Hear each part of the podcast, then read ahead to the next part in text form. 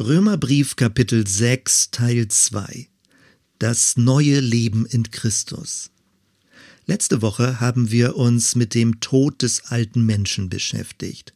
Und äh, möglicherweise war das ein bisschen schroff für dich, ein bisschen ungewohnt, weil du gehört hast, Gott liebt mich so, wie ich bin. Wie passt das Ganze denn zusammen, dass der alte Mensch getötet wird, dass er gekreuzigt wurde, dass es eben keine Hoffnung dafür gibt, dass er nicht reformiert wird, nicht verbessert wird? Wie passt das mit dieser Aussage zusammen, Gott liebt mich so? So, wie ich bin.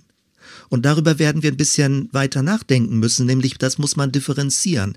Sehr wohl, das stimmt, Gott liebt dich so, wie du bist, aber wie passt das mit dem alten Menschen zusammen, zu dem Gott Nein sagt, der, wie gesagt, getötet wird oder besser, getötet ist in Christus, mitgekreuzigt ist in Christus. Wenn Gott nur jemand wäre, der immer sagt, alles ist gut, alles ist bestens, dann ist er doch sowas wie ein lieber Opa im Himmel, eine liebe Oma im Himmel, die dich immer nur ermutigt.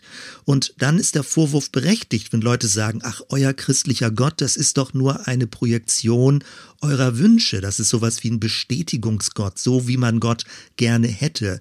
Wenn Gott also sagen würde, du darfst machen, was du willst und ich bin immer damit einverstanden, ich hab dich lieb, alles kein Problem und wenn Leute das sogar so verstehen, dass sie authentisch sind, wenn sie böse sind, zornig sind, destruktiv sind, gemein sind, fies sind und sie sagen, ja, so bin ich nun mal, das ist authentisch, wie ich bin dann frage ich mich, wozu braucht man überhaupt Religion? Wozu braucht es überhaupt den christlichen Glauben, wenn es nur eine Art von Selbstbestätigung ist in dem, was man für sich einfach so als gut empfindet?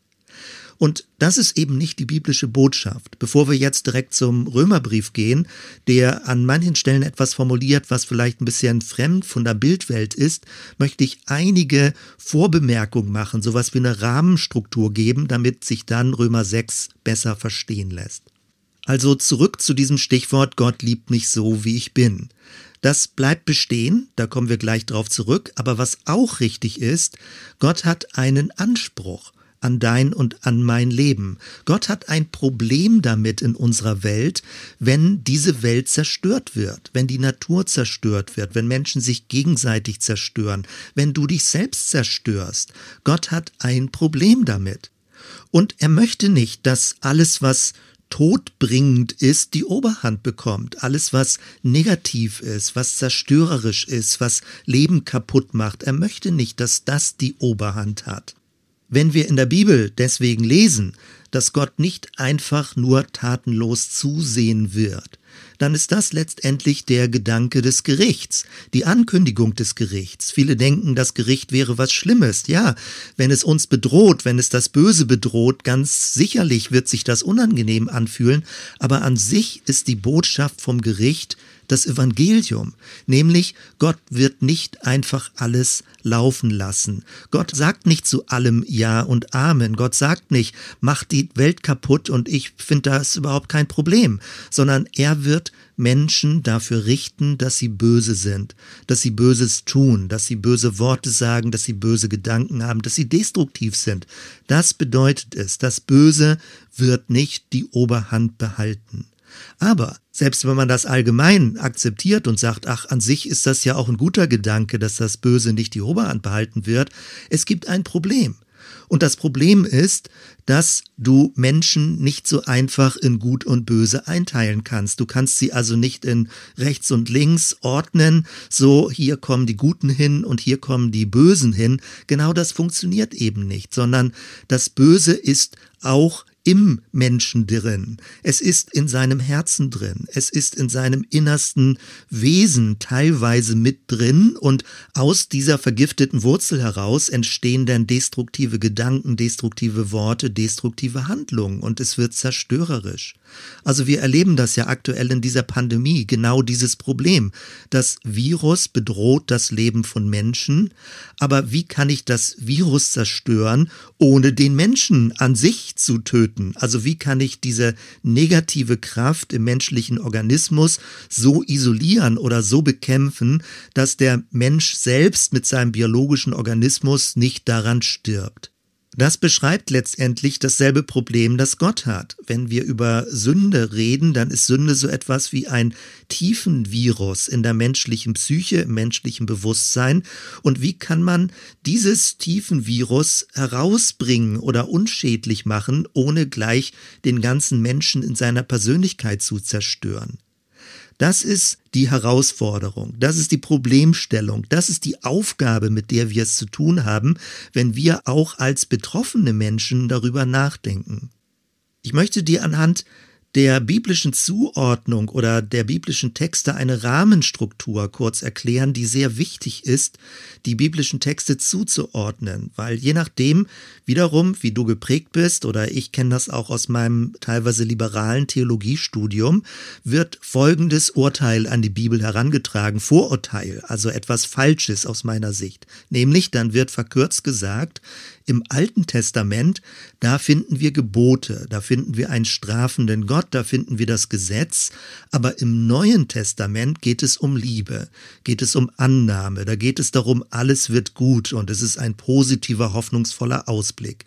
Ja, das stimmt, es ist ein positiver, hoffnungsvoller Ausblick, aber die Gegenüberstellung von Altem und Neuen Testament, also Negativfolie das Alte Testament und dann das positive Bild im Neuen, das ist falsch. Das ist biblisch grundfalsch. Es ist ein und derselbe Gott, mit dem wir es zu tun haben, der sich dann in Jesus Christus offenbart hat. Es ist kein Gott in zwei verschiedenen Gestalten. Richtig ist also, auch das Alte Testament bietet schon einen Ausblick auf diese Veränderungskraft, auf die Verheißung des Geistes, auf die neue Welt, die kommen wird. Und auch das Neue Testament redet von einem Anspruch an unserem Leben, teilweise sogar noch viel schärfer als das Alte Testament, wenn Jesus davon spricht, dass nicht nur Taten, sondern auch Worte schon töten können. Jesus hat bestimmte Dinge deutlich verschärft und äh, nicht aufgeweicht oder äh, so ein bisschen bagatellisiert, als würde nur das Alte Testament Ansprüche stellen und im Neuen Testament alles hinfällig geworden sein. Richtig ist also, im Alten Testament gibt es speziell für das jüdische Volk gewisse Vorschriften, Ritualgesetze, die nicht für unsere heidnische Kultur, also die nicht jüdische Kultur, ohne Wertung jetzt gesagt, die dafür nicht gültig sind. Also manches, was in den fünf Büchern Mose steht, ist nicht gültig für uns als gläubige Heiden. Aber das, was zum Beispiel als Moralgesetz im Alten Testament steht, also du sollst nicht morden, du sollst nicht Ehe brechen beispielsweise, wird alles im Neuen Testament aufgegriffen und bestätigt. Da wird überhaupt nichts abgeschwächt. Wenn wir also über den Unterschied zwischen Altem und Neuen Testament nachdenken, dann heißt es nicht, das Alte Testament ist die dunkle Folie, das Neue Testament ist die helle Folie, sondern der Unterschied besteht an einer anderen Stelle. Es geht also nicht darum, dass der Anspruch im Neuen Testament abgeschwächt wird, sondern das Neue Testament bietet eine Lösung für das Problem, was im Alten Testament bestand. Im Alten Testament ist der Wille Gottes sehr deutlich in den Weisungen, in den Geboten, zum Ausdruck gekommen, aber allein die Gebote helfen nicht, dass man sie auch erfüllen kann und tun kann, sondern wenn Gebote an dein Leben herangetragen werden, die an sich sinnvoll und gut sind, du sollst nicht morden, du sollst nicht Ehe brechen, du sollst nicht falsch Zeugnis reden, das ist an sich sinnvoll und gut für eine Gemeinschaft, in der man lebt. Aber wenn du nur diese Gebote hörst, dann werden sie dich anklagen und sie werden dich demoralisieren und sie werden dir deine Schwäche zeigen, sie werden dir deine Unfähigkeit offenbar machen. In diesem Sinne, so beschreibt Paulus das, ist das Gesetz an sich gut, aber das Gesetz hat eben nicht das Ziel erreicht, wozu es eigentlich gegeben wurde. Es hat nicht wirklich diese Veränderungskraft gebracht. Und das ist das Neue am Neuen Testament. Nämlich, dass durch das Kreuz Christi der alte Mensch, dieser alte destruktive Mechanismus gekreuzigt wurde, jetzt in der Sprache des Römerbriefes, und dass der Geist gekommen ist für alle Menschen, also eine Wirklichkeit geworden ist, dass alle Menschen daran partizipieren können, dass sie also profitieren können, dass sie beteiligt werden können, dass der Geist Gottes auch als neue wirksame Kraft in ihr Leben hineinkommt. Nochmal, ich wiederhole, im Alten Testament gibt es zwar das Gesetz, aber wenn man nur das Gesetz hat, führt das mehr zu einer inneren Verdammnis. Im Neuen Testament gibt es das Wirken des Geistes und das ist eine neue Wirklichkeit, eine wirksame Wirklichkeit und damit gibt es jetzt eine berechtigte Hoffnung, dass wir ein Leben führen können, das Gott gefällt, ein Leben führen können, das vor Gott Bestand hat und eben nicht aus uns heraus, sondern weil Christus durch den Geist in uns lebt und wohnt. Das Ziel ist also nach wie vor, sowohl im Alten Testament als auch im Neuen Testament. Das Ziel ist nach wie vor, dass wir ein Leben führen, das Gott gefällt, das vor Gott Bestand hat oder man könnte eben mit biblischer Sprache sprechen, das vor Gott gerecht ist. Und ich sage sofort, es geht nicht um etwas, was man aus eigener Kraft, aus eigener Leistung hervorbringt. Das war ja allein durch das Gebot, durch die Weisung, durch die Gesetze nicht möglich. Die Menschen konnten das nicht aus eigener Kraft. Deswegen ist Christus gekommen, um die Grundvoraussetzung dafür zu schaffen und er hat seinen Geist gesandt, damit diese neue Kraft Gottes in uns drin die Veränderung hervorbringt. Wir haben also letzte Woche über den Tod des alten Menschen gesprochen, über die Freiheit von der Macht der Sünde. Das wiederhole ich jetzt natürlich nicht mehr, sondern dann müsstest du die Predigt vom letzten Sonntag nachhören. Und dieses Mal möchte ich ein bisschen stärker darauf eingehen, das neue Leben in Christus. Was bedeutet das und welche Aussagen finden wir da im Römerbrief? Aber bevor wir dazu kommen, muss ich nochmal eine kleine Runde drehen, die wichtig ist, eine Rahmenstruktur zu haben. Nämlich, wie kann man das menschliche Innenleben, das menschliche Bewusstsein verstehen? Und ist es gut und hilfreich, drei Sphären, drei Ebenen, die sich überlagern, auseinanderzuhalten? Das ist sehr wichtig zu verstehen, damit man dann nicht mit den verschiedenen Bibelstellen durcheinander kommt. Also drei Ebenen, drei Sphären, die ineinander greifen und sich überlagern, die aber zumindest theoretisch erstmal auseinandergehalten werden können. Ich nenne sie als erstes das Ich, das ist neutral gesprochen, das schöpfungsgegebene Ich des Menschen. Als zweites das Ego, das ist die destruktive Überlagerungsstruktur in uns drin. Und als drittes das Selbst, der Christus, der Christusgeist in uns drin als die neue Identität. Das jetzt nochmal genauer. Also als erstes, das Ich, wenn wir diesen Begriff neutral verwenden, dann ist das die naturbedingte, die schöpfungsgegebene Persönlichkeit. Gott schuf den Menschen nach seinem Bild und es war gut. Er sagte, es war sehr gut und das bleibt gültig bis heute. Der Mensch ist eine Art von Abbildung Gottes in dieser Welt, wo man die Handschrift Gottes in ihm sehen kann, in seinem irdischen Körper und gleichermaßen aber auch in seinem Geist, wie der Mensch sein Leben führt, wie er kreativ ist, wie er nach vorne denken kann, wie er sich reflektieren kann. All das ist eine gewisse Art von Abbildung Gottes, ein Ebenbild Gottes. Und es gibt viele verschiedene Typen von Persönlichkeiten, von Menschen, von Variationen und all das ist von Gott gewollt. Du kennst sicherlich verschiedene Persönlichkeitstests, wo man das auch für sich ein bisschen weiter herausfinden kann. Also zum Beispiel das Enneagramm, was für viele Jahre schon bekannt und berühmt ist, die neuen Gesichter der Seele. Und da kannst du viele Dinge drin entdecken in diesem Persönlichkeitsmuster, die dir auch helfen, manche Dinge erhellend über dich selbst zu verstehen, aber auch dich damit zu versöhnen und zu verstehen, in welche Richtung deine Persönlichkeit sich zum Guten entwickeln kann oder wo du auch gewisse Gefährdungen hast, hast, dass du in dir drin destruktiv wirst oder in dir drin abstürzen kannst. Oder ein anderer Persönlichkeitstest, zum Beispiel 16 Personalities, also 16 Persönlichkeiten. Das gründet sich auf einem anderen Persönlichkeitstypenmodell von Meyer-Briggs und es wird vielfältig verwendet, damit Menschen in ihrer Art der Kommunikation und in ihrer Art der Selbstwahrnehmung sich besser verstehen. Und das sind letztendlich neutrale Beobachtungen ohne Wertung, weil es gibt unterschiedliche Typen von Menschen, wie die Sinneswahrnehmung verarbeitet werden, ob man eher er außenorientiert, er innenorientiert ist, wie man Dinge dann weiterverarbeitet, der intuitiv oder sensorisch, also wie ich auch meinen Körper brauche oder wie ich über bestimmte Dinge nachdenke, um sie zu verstehen, wie ich Entscheidungen treffe, eher mit einer denkend reflektierenden Herangehensweise oder eher eine fühlende, empfindende, intuitive. Das kann alles sehr unterschiedlich sein und letztendlich dann auch wieder Lebensvollzug ist, ob ich erst bestimmte Informationen sammle, um dann Entscheidungen zu treffen oder ob ich erst Entscheidungen treffe und dann sie danach reflektiere. Ganz unterschiedlich sind also Menschen und all das ist in Ordnung. Und an dieser Stelle gilt jetzt, Gott liebt mich so, wie ich bin. So wie du bist, wie du geworden bist, wie dein Typ ist, wie du als Mensch bist, wie du dich innerlich empfindest und auch wodurch du dich von anderen unterscheidest. Du bist besonders, so wie dein Fingerabdruck, unverwechselbar. Und es ist wichtig, sich so anzunehmen. Du musst nicht sein wie jemand anderes, sondern du bist du und das ist voll in Ordnung. Das ist auch wichtig, sich mit sich selbst zu versöhnen und nicht immer mit sich selbst in Konflikt zu sein.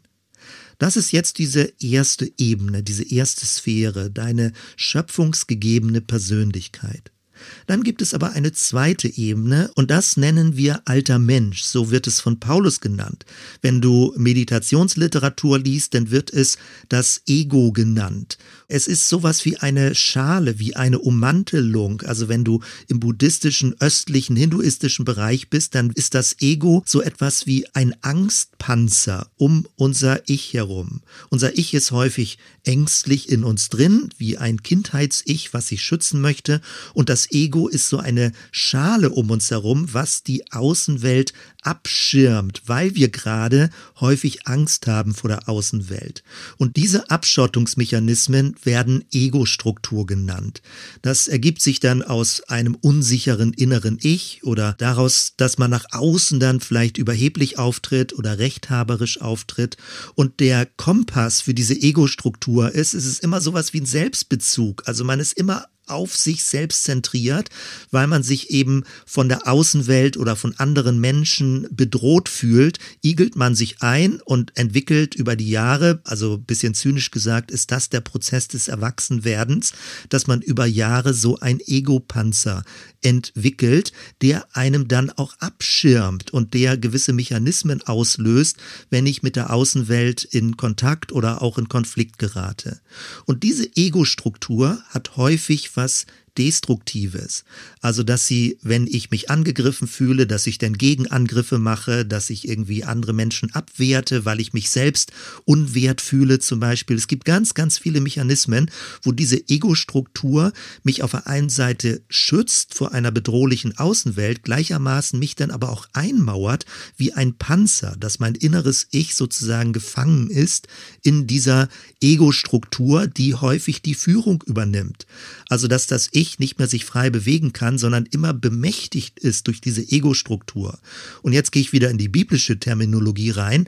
Das ist mit diesem Energiefeld, mit diesem Machtzentrum oder mit dieser Machtdynamik des alten Menschen gemeint. Diese Ego-Struktur, die uns gefangen hält und verhindert, dass wir einfach nur als schöpfungsgegebenes Ich positiv leben können. Das Evangelium in Bezug auf diese destruktive Ego-Struktur, die unser Ich überlagert, das Evangelium lautet, du musst das Destruktive nicht akzeptieren. Es gehört nicht zwingend zu dir. Es darf zum alten Menschen werden. Also du bist mit deinem Ich kein hilflos ausgelieferter Gefangener dieser Ego-Struktur. Und ich finde, das ist eine gute Nachricht. Das ist ein Evangelium. Du bist nicht mehr zwangsläufig gefangen. Es ist eben nicht zwingend, dass du in diesem Kraftfeld der Sünde, also der Sünde als Macht und nicht als Einzeltaten, also dass die Sünde diese Ego-Struktur befeuert, du bist nicht zwangsläufig in diesem Kraftfeld gefangen. Das ist die Botschaft, dass durch das Kreuz die Macht dieser Sündenstruktur, die in Kooperation mit dieser Ego-Struktur steht, dass sie gebrochen ist, dass der Kreislauf des Bösen überwunden wurde, dass er seine Macht verloren hat. Und du bekommst durch Christus die Grundlage und ein Instrumentarium, dass du dich von dieser destruktiven Ego-Struktur distanzieren kannst. Sie ist eben nicht authentisch. Es bist nicht du selbst, diese Ego-Struktur, sondern sie kann als alter Mensch bezeichnet werden. Etwas, was du hinter dir lassen kannst. Und das, was jetzt wichtig ist, biblisch zu verstehen, wir werden in der Bibel nicht aufgefordert, gegen diesen alten Menschen zu kämpfen. Denn in Christus ist dieser alte Mensch, diese destruktive Ego-Struktur bereits entmachtet worden. Würden wir dagegen kämpfen, dann würden wir sie immer weiter befeuern. Wir würden ihr mehr Energie geben, dass sie uns weiter gefangen hält. Und das mag am Anfang nicht so ganz verständlich sein, denn man denkt, man muss gegen das Böse kämpfen. Aber indem man gegen das Böse kämpft, wird das Böse mächtiger.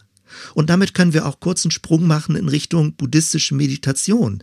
Dort heißt es dann eher, dass man Gedanken, die einen beschäftigen, die einen quälen, die einen gefangen nehmen, einfach durch sein Denken durchziehen lässt wie Wolken. Dass man sie also weder festhält, noch sich dagegen stellt, noch sich deswegen Vorwürfe macht oder sich anklagt oder erniedrigt, sondern bestimmte Gedanken, auch destruktive Gedanken, nimmt man einfach nur wahr und lässt sie ziehen. Man kämpft nicht gegen sie, man kämpft nicht dagegen an, sondern man lässt sie wie Wolken durch das Bewusstsein durchziehen. Und indem ich das tue, nehme ich diese destruktiven Gedanken wahr, aber ich gebe ihnen keine Energie, dass sie Macht über mich gewinnen. Gehen wir zurück zu Paulus. Paulus spricht davon, dass der alte Mensch mit Christus gekreuzigt und damit gestorben ist. Und Unsere Aufgabe besteht darin, ihn für tot zu halten. So ist das in Römer 6, wird das beschrieben. Wolfram Kopfermann beschreibt es so, er sagt, der alte Mensch ist wie eine wandelnde Leiche. Er ist schon tot, aber er bewegt sich noch in uns drin und die Frage ist, geben wir ihm Aufmerksamkeit oder lassen wir ihn praktisch herumwandern, ohne dass er jetzt weiter Schaden anrichten kann. Also, dass wir ihn nicht weiter befeuern und indem wir ihm keine Aufmerksamkeit geben, fängt er an, immer kleiner zu werden und an Macht zu verlieren. Das ist also damit gemeint. Der alte Mensch ist schon tot.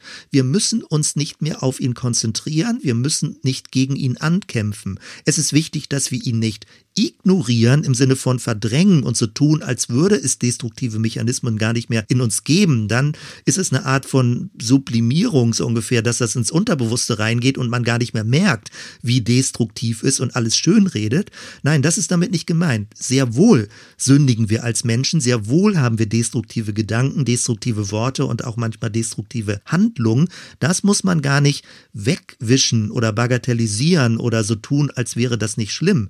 Aber der Punkt ist, dass wir mit unserem Bewusstsein uns nicht auf das Negative fokussieren, weil damit geben wir dem Negativen mehr Macht, dass es über uns herrschen kann. Paulus beschreibt das zum Beispiel auch später, denn in Römer 12, ändert euren Sinn. Und der Sinn ist die Richtung unseres Denkens. Auch an anderen Stellen sagt Paulus, Kolosserbrief zum Beispiel, richtet euren Sinn auf das Gute, auf das, was aufbaut, auf das, was unser Denken, unser Bewusstsein aufhebt, hochhebt. Kurz ein Schwenk in Richtung Meditation. Meditation ist nicht dasselbe wie Beten.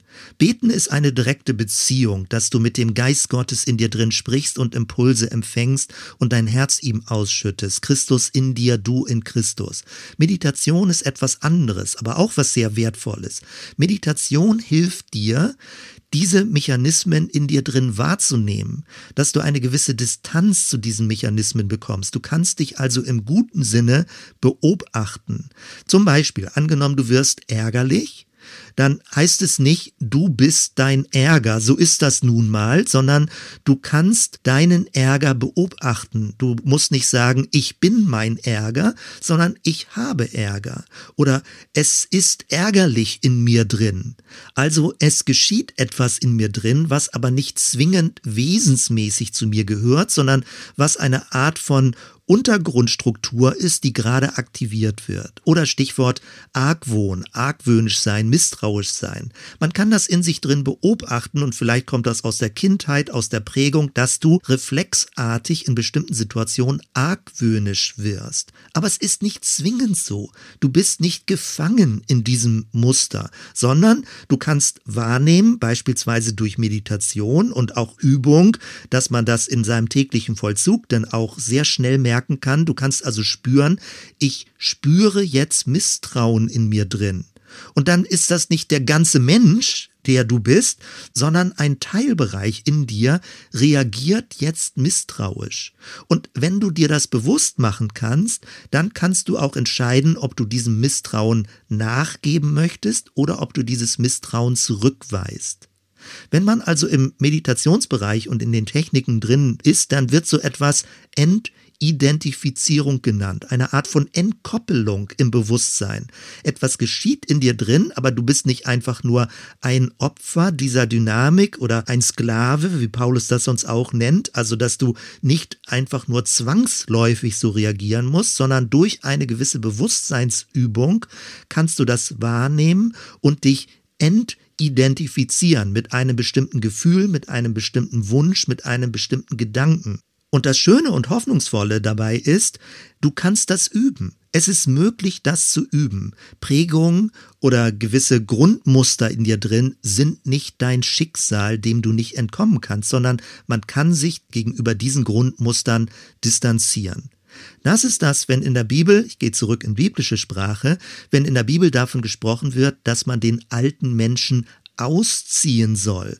Es wird dann sozusagen wie eine Hülle. Das Muster ist nicht mehr tief in meinem Herzen drin als etwas Unentrinnbares, sondern dieses Muster ist eine Art von Ego-Panzerhülle, die ich auch von innen her aufsprengen kann und ausziehen kann, wie eine Art von Kleidung, ein Kleidungsstück, das ich ausziehen kann, wie eine Hülle, die ich ablegen kann. Das waren jetzt noch einige ergänzende Gedanken zum Stichwort alter Mensch. Und wenn wir als drittes in Richtung neuer Mensch gehen, dann ist das, was sonst in Meditationsbegrifflichkeit das Selbst des Menschen genannt wird. Und aus christlicher Sicht ist es Christus in dir. Also du produzierst nicht das Selbst aus dir selbst heraus, sondern es ist Christus, der Christusgeist, der durch das, was Jesus getan hat, durch dich hineinkommt und den du in dir drin willkommen heißen kannst dass also Gott seinen Geist in dich hinein sendet. Der Schöpfer Gott sendet den Schöpfergeist und bringt etwas Neues in dir hervor. Das neue Selbst, dieses Christus selbst, bedeutet, dass es das ist, wie Gott dich sieht, wie du sein wirst, wie du als befreiter Mensch, als geheilter Mensch leben wirst. Es ist der neue Mensch in uns drin. Und immer wenn wir auf Christus sehen, dann bekommt dieser neue Mensch innere Nahrung und Energie und wächst und baut sich auf und bekommt die Oberhand. Christus also ist uns vor Augen und indem wir auf ihn zugehen, zu ihm hinwachsen, uns zu ihm ausstrecken, bekommt dieser neue Mensch, diese neue neue Wirklichkeit in uns drin immer mehr Kraft und immer mehr Gestalt. Das also ist auch das Evangelium, dass du dich nicht selbst verbessern musst, dass du nicht krampfhaft meinst, ein besserer Mensch werden zu müssen, weil du wirst vermutlich daran scheitern, an diesen Versuchen der Selbstverbesserung, durch einfach nur positives Denken, durch Autosuggestion, durch gute Vorsätze. Du wirst vermutlich daran scheitern. Und häufig sagen Menschen dann einfach nur, ach, dann will ich auch gar nicht anders sein, wenn es sowieso nicht geht, dann bin ich nun einfach mal so ein komischer Typ. Und dann hat man keine guten Vorsätze mehr, weil man eben daran scheitert, eine gewisse Vorstellung, ein Idealbild umsetzen zu können. Und damit zurück zur Bibel, weil in der Bibel wird ein anderer Weg gegangen. Du wirst nicht aufgefordert, dich selbst zu verbessern. Du wirst nicht aufgefordert, dich zusammenzureißen, um das Böse loszuwerden und das Gute zu tun, sondern das Böse ist in Christus gekreuzigt. Also die Aufforderung lautet, halte dich für gestorben an dieser Stelle in Bezug auf den alten Menschen. Und als zweites geht es nicht darum, das Neue aus eigener Kraft tun zu wollen, sondern das Angeld des Geistes zu verstehen, diese neue Wirklichkeit in dir, dass du dein Herz öffnest für den Geist des Christus und dass Jesus Christus in Gestalt des Geistes dein inneres Leben anfängt zu verändern. Das wird von Paulus beschrieben mit den neuen Menschen anziehen. Es ist auch eine Art von Einübung, die dann geschieht. Das ist also kurz zusammengefasst die Hauptverkündigungslinie des Neuen Testamentes. Wenn deine Persönlichkeit, deine schöpfungsgegebene gute Persönlichkeit vom alten Menschen überlagert wird und bleibt, dann wirst du in einem endgültigen Tod enden, weil Gott möchte diesen alten Menschen nicht in seinem neuen Reich. Wenn aber als zweites, und das ist die eigentliche Botschaft und die Erlösung, wenn in dich hinein der Geist Gottes kommt und in dir wirkt, so wie Christus es gegeben hat und versprochen hat, und wenn dieser Geist Gottes die Oberhand gewinnt, dass der alte Mensch entmachtet wird und dieser neue Geist Gottes die schöpfungsgegebene Persönlichkeit verwandelt in das Bild Christi, dann wirst du Leben haben über den Tod hinaus. Eine Art von Leben, das schon jetzt nicht mehr am Tod orientiert ist, sondern eine qualitative Form des Lebens hat, was in Richtung Gottes Welt ausgerichtet ist. Das, was das Neue Testament auch deutlich macht, ist, es ist nicht irgendeine Art von Erlösungsautomatismus, sondern du bist aktiv daran beteiligt. Aber nochmal, und ich mag mich jetzt wiederholen, aber mir ist so wichtig, dass das verstanden wird, diese Grundlogik. Wenn ich sage, du bist aktiv beteiligt, dann meint es eben nicht, dass du selbst den alten Menschen tötest, dass du selbst gegen deine eigenen Bösartigkeiten ankämpfst, sondern es meint, dass du dich auf Christus verlässt und das Alte in dir drin auch wirklich für tot hältst, dass du eben lebst in dem, was in Christus bereits geschehen ist. Du sollst nicht gegen das Alte kämpfen, sondern du sollst es immer mehr einfach nur wahrnehmen und beiseite lassen. Du sollst es nicht künstlich ignorieren, als wäre es nicht da, aber du sollst üben, dass du auf die negativen Mechanismen nicht den Fokus legst. Und das hat nichts mit Kämpfen, also mit eigener Kraft zu tun, sondern der sogenannte Kampf bedeutet eher, dass du auf Christus konzentriert bleibst und dass du in dem ruhst, was er bereits vollbracht hat. Und genauso auch bei dem neuen Menschen, wenn ich sage, du bist aktiv beteiligt, dann heißt das nicht, du musst das Neue, das Gute, das Richtige, das Gerechte in dir aus eigener Kraft hervorbringen. Das bedeutet es eben nicht, sondern das Evangelium ist die Botschaft, die gute Botschaft, dass Gott in dir drin das Neue hervorbringt. Deine Aufgabe besteht darin, mitzugehen in diesem Wirken Gottes, also sich zu öffnen für das Wirken des Geistes, das Wirken des Geistes es zu begrüßen, es nicht zu behindern, es nicht zu unterdrücken, sondern jeden Tag neu den Geist Gottes willkommen zu heißen in deinem Leben. Er lebt in dir, er wohnt in dir, er wirkt in dir und in dieser Freude zu leben. Aus dieser Kraft, aus diesem Energiefeld heraus verändert sich dein Leben zum Guten.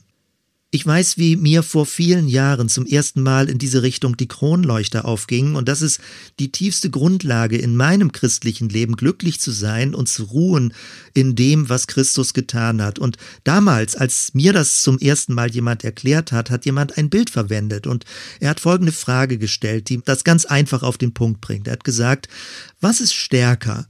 Ein Löwe oder ein Hund, vielleicht sogar ein kleiner Hund. Was ist stärker, ein Löwe oder ein kleiner Hund? Und reflexartig würdest du vielleicht sagen, ja selbstverständlich ist ein Löwe stärker. Aber seine Antwort lautete, ob ein Löwe oder ein Hund stärker ist, hängt davon ab, je nachdem, wen du fütterst. Wenn du den Löwe nicht weiter fütterst, wird er irgendwann so schwach sein, dass der Hund, der gut gefüttert ist, stärker wird als der Löwe. Und genau das ist die Übertragung in Bezug auf den alten und den neuen Menschen. Der alte Mensch gebärdet sich manchmal in unserem Leben wie ein Löwe, der brüllt, wo man den Eindruck hat, das ist unentrinnbar, das ist übermächtig, wie soll ich je dagegen ankommen? Und der neue Mensch ist manchmal wie ein kleines Hündchen, wo du denkst, ach, das kann man ja noch gar nicht ernst nehmen. Aber wenn du den neuen Menschen ernährst und wenn er wächst und wenn er heranwächst, wenn er im guten Sinne geistlich erwachsen wird, dann lässt er sich von dem alten Menschen, diesem brüllenden Löwe, der dein Leben gefangen nehmen will, nicht mehr einschüchtern. Und du vertraust und glaubst daran, dass der neue Mensch die Oberhand gewinnen wird. Gottes Lösung besteht also zum einen darin, dass der alte Mensch gekreuzigt wird und zum zweiten darin, dass wir mit Christus in ein neues Leben gehen und in diesem Kraftfeld des neuen Lebens leben. Und damit gehe ich jetzt zurück in den Römerbrief. Römer Kapitel 6, Vers 4, was wir letzte Woche schon gelesen haben, dort steht, durch die Taufe sind wir mit Christus gestorben, also es ist bereits geschehen, und sind daher auch mit ihm begraben worden. Und jetzt geht der Bibelvers weiter. Weil nun aber Christus durch die unvergleichlich herrliche Macht des Vaters von den Toten auferstanden ist, ist auch unser Leben neu geworden. Vergangenheit. Es ist neu geworden. Und das bedeutet, wir sollen jetzt ein neues Leben führen. Also die Logik ist nicht, wir sollen uns anstrengen, neu zu werden und dann ist unser Leben neu, sondern umgekehrt. Wir sind in Christus neu geworden und jetzt sollen wir leben in diesem neuen Leben. Also die Auferstehung Christi hat die Voraussetzung dafür geschaffen, die Wurzel verändert, die Richtung in unserem Leben verändert, dass wir in Christus bereits einbezogen sind in das Kraftfeld der Auferstehung. Und unsere Aufgabe besteht jetzt darin, immer in diesem Kraftfeld zu bleiben, es nicht selbst hervorzubringen, selbst zu produzieren, sondern in dem, was Christus bereits ermöglicht hat, eröffnet hat, darin zu leben. Das ist unsere Verantwortung, dass wir in Christus bleiben, dass wir dicht an ihn dranbleiben und dass dieses Kraftfeld des Geistes unser Leben zum Guten verändert zwei Kapitel weiter steht, denn der Geist, den ihr empfangen habt, macht euch nicht zu Sklaven, so dass ihr von neuem in Angst und Furcht leben müsstet. Er hat euch zu Söhnen und Töchtern gemacht, und durch ihn rufen wir, wenn wir beten, aber Vater. Ja, der Geist selbst bezeugt es uns in unserem Innersten, dass wir Gottes Kinder sind. Also neben dieser geschaffenen Persönlichkeit, die wir haben, gibt es diese gottlose Ego-Struktur, diese destruktive Ego-Struktur, aber es gibt als drittes eben auch die Kraft des Geistes Gottes in uns drin. Der Geist Gottes, der uns von innen verändert und dieses neue Selbst in Christus zur Gestalt bringt.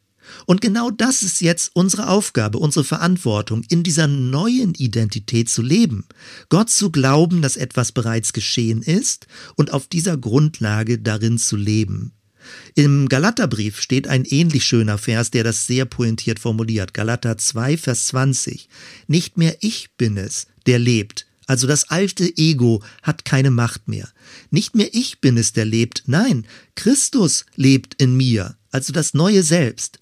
Und solange ich noch dieses irdische Leben habe, lebe ich im Glauben an den Sohn Gottes, der mir seine Liebe erwiesen und sich selbst für mich hingegeben hat. Das ist die Richtung. Das Ego mit seiner Machtstruktur wurde aufgebrochen, zerbrochen. Es hat nicht mehr diese Verfügungsgewalt über mein innerstes, schöpfungsbedingtes Ich. Und das Neue hat begonnen. In Christus gibt es ein neues Selbst, eine neue Richtung, eine neue Identität in mir drin, an der ich mich orientiere. Und genau damit sind wir jetzt bei diesem Wort Heiligung, ein Heiligungsgeschehen, ein sehr altes Wort, was noch aus den Erweckungsgeschichten vielleicht bekannt ist. Paulus verwendet das in 1. Thessalonicher 4. Es ist Gottes Wille, unsere Heiligung. Und gemeint ist damit die Verwandlung zum Guten, dass unser Leben nicht einfach so ist, wie es ist, ja, eine schöpfungsgegebene Persönlichkeit, aber nein zum Ego, zur Ego-Struktur und ja, ein neues Ja zu dem neuen Leben in Christus. Und genau dieser Verwandlungsprozess wird mit dem Begriff Heiligung bezeichnet. Und auch da, wenn wir jetzt gleich noch ein bisschen praktischer werden, ist es wichtig, drei Ebenen auseinanderzuhalten. Und das kann dir helfen, für alle Orientierung biblische Texte besser zuordnen zu können. Also, die erste Ebene ist in Christus ist bereits etwas geschehen. Das liegt in der Vergangenheit. Darauf gründen wir uns. Wenn Christus am Kreuz sagt, es ist vollbracht, dann ist es vollbracht. Da muss nichts weiter hinzugetan werden. Das liegt als Grundlage in der Vergangenheit etwas, das geschehen ist. Und die einzige Aufgabe, die wir haben, ist dem zu vertrauen. Dafür Danke zu sagen. Wir können nichts hinzutun, wir können nichts wegtun. Wir können es einfach nur annehmen. Es ist ein Gnadengeschenk Gottes für dich. Die zweite Ebene ist die Gegenwärtigkeit, das, was jetzt in unserem Leben geschieht. Und das ist eher eine Wegstruktur. Das ist nicht die Grundlage, aus der Vergangenheit, sondern das ist ein Prozessgeschehen jetzt in der Gegenwart. Es geht darum nämlich zu verstehen, was hat Christus für mich bereits getan und es dann anzuwenden. Also aus dieser Gnade heraus zu leben und zu handeln, aus einem inneren Hören, aus einem inneren Horchen, Dinge zu tun, in diesem neuen Kraftfeld zu leben, ein Aufwind des Geistes, der unser Leben zum Guten verändert. Und als drittes gibt es noch den Ausblick, nämlich wir wissen, dass in diesem Leben noch nicht alles so zur Genüge sich realisieren lässt. Und am Ende der Zeit wird Gott alles verwandeln. Er wird das Sterbliche verwandeln in etwas Unsterbliches. Er wird das Todbringende vollständig zu Ende bringen und das Leben wird den Sieg davontragen. Also wir haben eine Grundlage in der Vergangenheit, auf die wir uns gründen im Glauben. Wir haben einen Weg der Heiligung, in dem wir jetzt gehen durch die Kraft des Geistes und wir haben ein Ausblick der Hoffnung, eine Zusage, dass wir ans Ziel kommen werden, so wie wir auf Christus konzentriert sind und uns an ihm orientieren. Das waren jetzt nochmal ganz viele Gedanken und viele Kreise um diese Grunddynamik. Und jetzt möchte ich das nochmal in wenigen zügigen Schritten verlängern und praktischer werden. Nämlich, woran liegt es, dass diese Grundwahrheiten, die ich beschrieben habe, die so elementar, so wichtige Weichenstellungen sind, dass die so wenig bekannt sind und so wenig Wirklichkeit werden im Leben von Menschen? Also Schwierigkeiten bei der Heiligung. Und ich beziehe mich jetzt auf Wolfram Kopfermann, der aus vielen Jahren Erfahrung bestimmte Dinge zusammengestellt hat. Schwierigkeiten bei der Heiligung. Erstens mangelnde Belehrung. Dass Menschen es einfach nicht wissen, dass es ihnen nicht erklärt worden ist, dass Christinnen und Christen seit Jahren denken, sie müssten sich selbst verbessern. Sie müssen das Alte bekämpfen und das Neue durch gute Vorsätze erreichen, dass sie es nicht besser wissen. Und sie scheitern und scheitern und scheitern an sich selbst selbst und haben das Gefühl, dieser Zustand der Sieglosigkeit ist normal. Das wäre das christliche Leben und dann hat man noch ein paar Trostworte und sagt, irgendwann wird es im Himmel anders sein. Nein, das ist nicht das normale christliche Leben. Diese Frustration gehört nicht zum christlichen Leben dazu. Wolfram Koffermann bezieht sich auf Watchman Nee, dem äh, chinesischen Christen, wo ganz viel Tolles beschrieben wird. Auch Hudson Taylor, der als Missionar in China gelebt hat und dem plötzlich Kronleuchter aufging, was es bedeutet, mit Christus gekreuzigt, mit Christus auferstanden. Diese Hoffnung muss gelehrt werden. Es ist möglich. In Christus verwandelt sich dein Leben zum Guten. Eine zweite Schwierigkeit auf dem Weg der Heiligung äh, ergibt sich daraus, wenn Leute an ihrem alten Menschen festhalten wollen. Wenn sie sich eben nicht davon distanzieren, wenn sie einfach sagen, so bin ich nun mal, so müsst ihr mich akzeptieren. Und dann kommt man natürlich nicht weiter, wenn Leute gar nicht an sich herankommen lassen, dass es bestimmte Mechanismen in ihnen drin gibt, bestimmte Verhaltensmuster, bestimmte Wortformulierungs-, Sprachmuster, die einfach destruktiv sind, die nicht in sind vor Gott. Wenn Leute das nicht an sich herankommen lassen, also dieses Nein Gottes, dann werden sie gar keinen Weg der Heiligung, der Veränderung zum Guten erleben. Wenn sie sich also gar nicht entidentifizieren wollen von ihren alten Mechanismen, wenn sie sich sozusagen in einem gewissen Selbstmitleid gefallen, dass sie so komische Typen sind, so unansehnliche, so unumgängliche Leute sind, dass sie sagen, ja, so bin ich nun mal, dann wird natürlich auch keine Veränderung möglich sein. Eine dritte Schwierigkeit auf dem Weg der Heiligung ist fehlende Ausdauer. Wenn Leute denken, Instant-Mentalität, ich will mich mal kurz jetzt verändern zum Guten, dann werden sie merken, ganz so leicht geht das nicht. Das ist ein längerer Weg, das ist ein ganzes Leben. Die Bibel verwendet das Bild der Frucht, etwas, was langsam wächst, was zurechtgeschnitten wird, wo Dinge neu geordnet werden, wie unser Inneres sich in einem Prozess der Metamorphose verwandelt, dass wir erneuert werden in unserem inneren Wesen und das ist ein längerer Weg. Er dauert das ganze Leben. Am Anfang mögen es bestimmte grobe Dinge sein, dass du nicht mehr Menschen verfluchst beispielsweise mit Worten. Aber wenn du seit Jahren unterwegs bist mit Jesus, dann wirst du merken, es gibt auch kleine Formulierungen, kleine Spitzen, kleine Gemeinheiten, die auch nicht in Ordnung sind. Und du wirst immer sensibler für diesen Veränderungsprozess in deinen Worten, die du verwendest, in deinen Taten, in deinen Gedanken. Und der ganze Weg der Heiligung geht nur, wenn du Ausdauer behältst und wenn du in eine gewisse Übung hineinkommst, den alten Menschen auszuziehen und sich von diesen destruktiven Mustern zu distanzieren. Eine vierte Schwierigkeit auf dem Weg der Heiligung ist, dass man in eine übertriebene negative Selbstbeobachtung kommt, also in eine permanente Selbstanklage, dass man sagt, ah, dass ich das auch nicht hinkriege, seine Schwäche sich vorwirft, sein Versagen sich vorwirft, sich mit seinen Fehlern beschäftigt und sagt, das wird ja auch nie was. Wenn man mit so einem Selbstgespräch in sich drin lebt, dann kann man sich nicht zum Guten verändern, weil der Geist Gottes hat keine Möglichkeit, einen zum Guten zu verändern, wenn man sich selbst permanent in diesen negativen Selbstgespräch Gesprächen eingerichtet hat. Von der Bibel werden wir deswegen aufgefordert, uns auf Jesus zu konzentrieren, auf ihn zu blicken, sich selbst zwar wahrzunehmen, aber nicht in diesem inneren Scheitern sich einzurichten. Es gibt eine falsche Art der Selbstbeobachtung, so dass man immer seinen Fortschritt überprüfen will, dass man in sich drin abstürzt, dass man grübelt, dass man sich selbst verurteilt. Im Neuen Testament steht an vielen Stellen, konzentriert euch auf das Gute, auf das, was aufbaut, baut euch gegenseitig auf. Aus der Kirchengeschichte ist bekannt, dass häufig die Leute, die später als Heilige wahrgenommen wurden, es selbst gar nicht so wahrgenommen haben.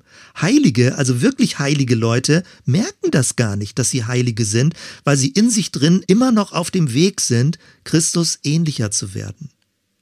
Eine fünfte Schwierigkeit auf dem Weg der Heiligung ist ein Misstrauen gegenüber Gottes Wort, also ein chronisches Misstrauen, dass man immer anzweifelt, was in der Bibel steht, dass man zwar sagt, na ja, das hat Paulus zwar so geschrieben, aber ja, wer weiß schon und mein Gefühl sagt mir was anderes, meine Erfahrung sagt mir was anderes, mein Intellekt sagt mir was anderes, ich verstehe das nicht so richtig, das kann doch gar nicht stimmen, wenn da das so jetzt im Römerbrief drin steht.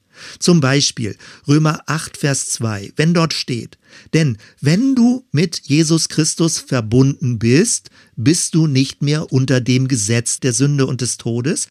Das Gesetz des Geistes, der lebendig macht, hat dich davon befreit.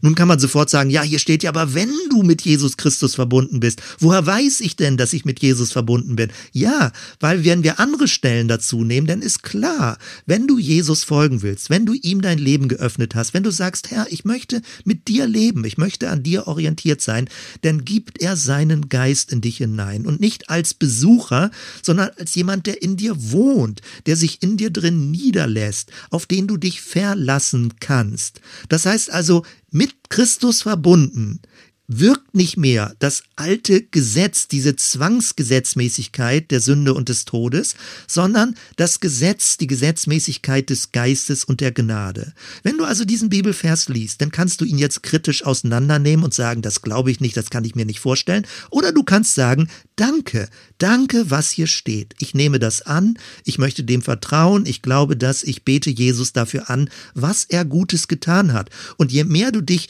dankbar auf diese Aussagen, auf diesen Zuspruch konzentrierst, desto stärker wird es genau die Kraft entfalten, was nämlich in Christus bereits geschehen ist, auch in deinem Leben.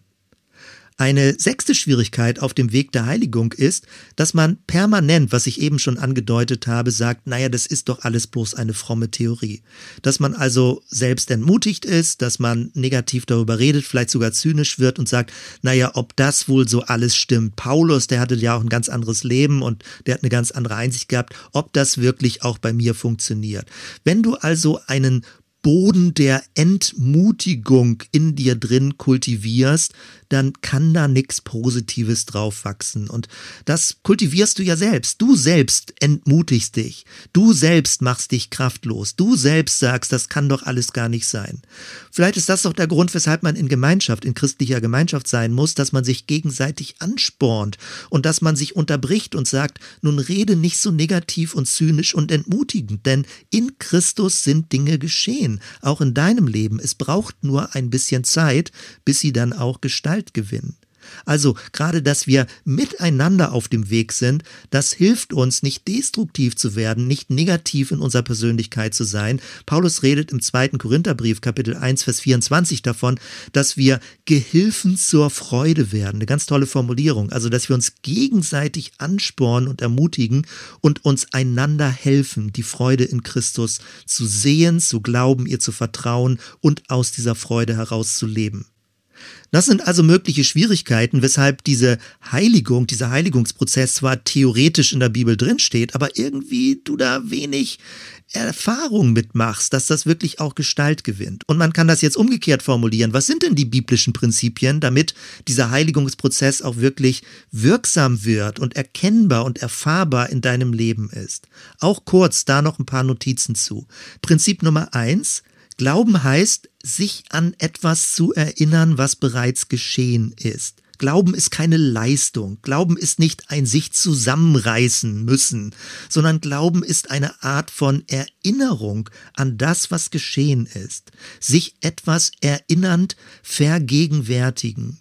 Es ist bereits etwas außerhalb meiner selbst geschehen, was ich zur Kenntnis nehme. Ich höre also auf das Wort Gottes, dass mir etwas zugesprochen wird.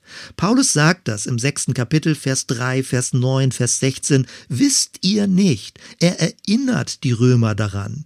Es ist also nicht die Frage, ob etwas geschehen ist, sondern es ist mehr daran, dass ich es mir bewusst mache, was geschehen ist und dass ich es anwende und darin lebe. Prinzip Nummer zwei, Dank und Anbetung. Das kommt in Vers 17 vor, Kapitel 6 und in Kapitel 7, Vers 25. Also indem ich für etwas danke, nehme ich es an und gründe mein Leben darauf. Ich sehe von mir selbst weg und schaue auf Jesus. Es ist eine dauerhafte Übung der Dankbarkeit als Mittel gegen diese Vergesslichkeit, weil wenn ich mich nicht mehr auf Jesus konzentriere, stürze ich in meiner inneren dunklen Schattenpersönlichkeit ab. Prinzip Nummer drei, aus dieser neuen Identität in Christus leben. Zum Beispiel Römer 6, Vers 8. Da steht, dass wir in diesem Christusleben uns auch bewegen und darin leben, dass wir uns mit der Person Jesu beschäftigen, dass wir uns seinem Geist öffnen. Und das setzt das natürlich voraus. Du kannst das nicht erleben, wenn du dein Leben nicht öffnest für Jesus, wenn du ihn nicht einlädst und sagst, Herr, ich möchte, dass du mein Leben regierst. Herr, ich möchte, dass du die Regie in meinem Leben übernimmst. Wenn du distanziert bleibst, wie willst du es dann erleben können? Also du musst bewusst Christus einladen in dein Leben. Du musst bewusst den Geist einladen. Du musst bewusst sagen, ja, ich möchte mich von alten Mechanismen distanzieren. Du musst bewusst sagen, Herr, ich brauche deine Hilfe, dass dein Geist hast mein Leben zum Guten verändert. Und wenn du das tust, dann löst Gott diese Zusage ein, dass er genau das schrittweise in deinem Leben zur Gestalt werden lässt. Prinzip Nummer vier, Verweigerung gegenüber den alten Machthabern, gegenüber diesen alten Mechanismen. Paulus sagt es in Römer 6, Vers 12. Lasst nicht herrschen. Also lasst diese wandelnde Leiche euch nicht schikanieren. Ihr könnt sie wahrnehmen, aber lasst davon nicht euer Verhalten bestimmen. Also wenn Paulus an anderer Stelle von einem geistlichen Kampf redet, dann geht es nicht darum, gegen diesen alten Menschen zu kämpfen, das habe ich schon mehrfach gesagt, sondern der Kampf besteht darin, sich nicht von diesem alten Menschen schikanieren zu lassen lassen. Der Kampf besteht darin, den Fokus nicht auf diese alten Mechanismen zu legen, sondern auf Christus konzentriert zu bleiben. Es ist gewissermaßen paradox. Die Anstrengung besteht darin, in Christus zu ruhen. Es ist also nicht einfach nur Dinge laufen lassen, es ist ein aktives Ruhen, ein fokussiert bleiben auf Christus. So wie Petrus, der aus dem Boot herausstieg und nicht auf den Sturm gucken sollte, sondern auf Christus blicken sollte. Das ist der Kampf des Glaubens. Nicht irgendwie gegen irgendwelche Stürme anzukämpfen, sondern fokussiert zu bleiben auf Christus. Prinzip Nummer 5, Hingabe des Leibes an Gott. Paulus sagt das in Römer 6, Vers 13, gebt eure Glieder hin. Also nicht für das Böse, weil das können wir entscheiden, dass wir nicht unseren Körper verwenden, um Böses zu tun, sondern dass wir aus diesem neuen Bewusstsein heraus unseren Körper zur Verfügung stellen, Gutes zu tun.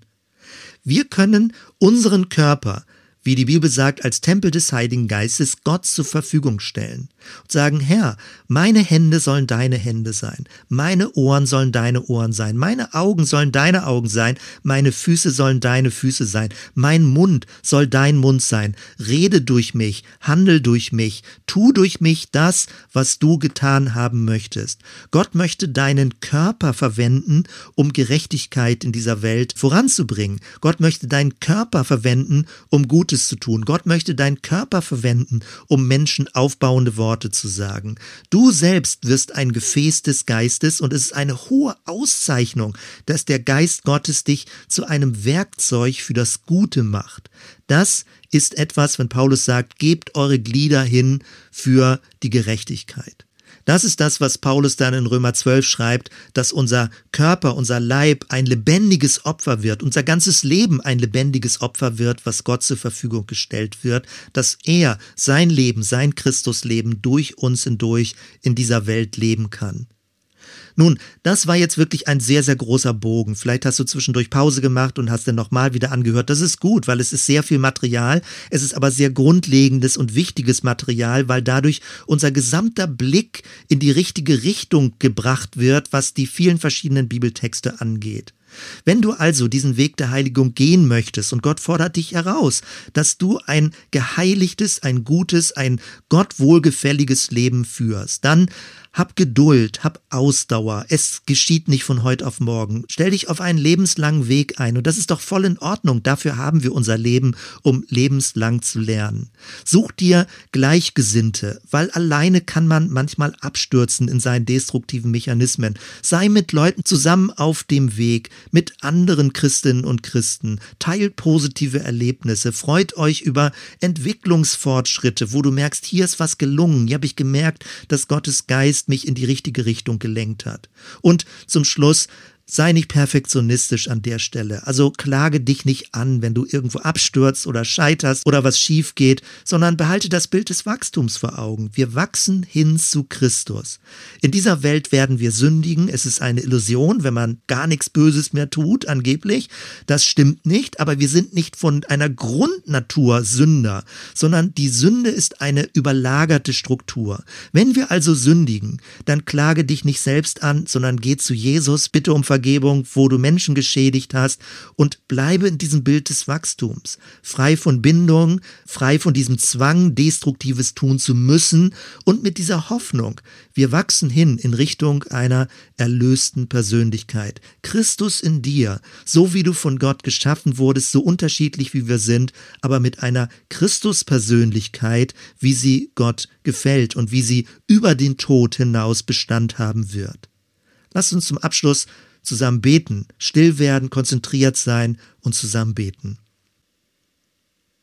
Danke, Herr, für diese leuchtende Botschaft, dass diese Mechanismen, das Destruktive, der alte Mensch in uns drin die Macht verloren hat und kein Sklaventreiber mehr sein kann, keine Angriffsfläche mehr in uns hat und dass wir uns dem widersetzen können. Danke für das neue Leben des Geistes, für diese neue Wirklichkeit, die in uns drin gegenwärtig ist, dass der Geist Gottes in uns wohnt und uns bis in unser tiefstes Unterbewusstsein über die Jahre verändert zum Guten hin. Danke dafür. Und danke, dass es ein Weg der Freude ist, dass es ein Weg ist, der dir Ehre macht, wo dein neues Leben in uns drin Gestalt gewinnt. Vielen Dank dafür, Jesus. Ich bete darum, dass das an diesem Tag und in der nächsten Woche, dass wir gute Erfahrungen damit machen, dass Glaube in uns drin ist, dass Hoffnung in uns drin ist, dass Liebe in uns drin ist, so wie du gelebt hast. Danke, Jesus, dafür. Danke für alle Vergebung, wo wir scheitern und danke für alle Ermutigung, weiter auf diesem Weg zu gehen. Der Friede Gottes, der höher ist als alle menschliche Vernunft, bewahre unsere Herzen und Sinne in Christus Jesus, unserem Herrn. Amen.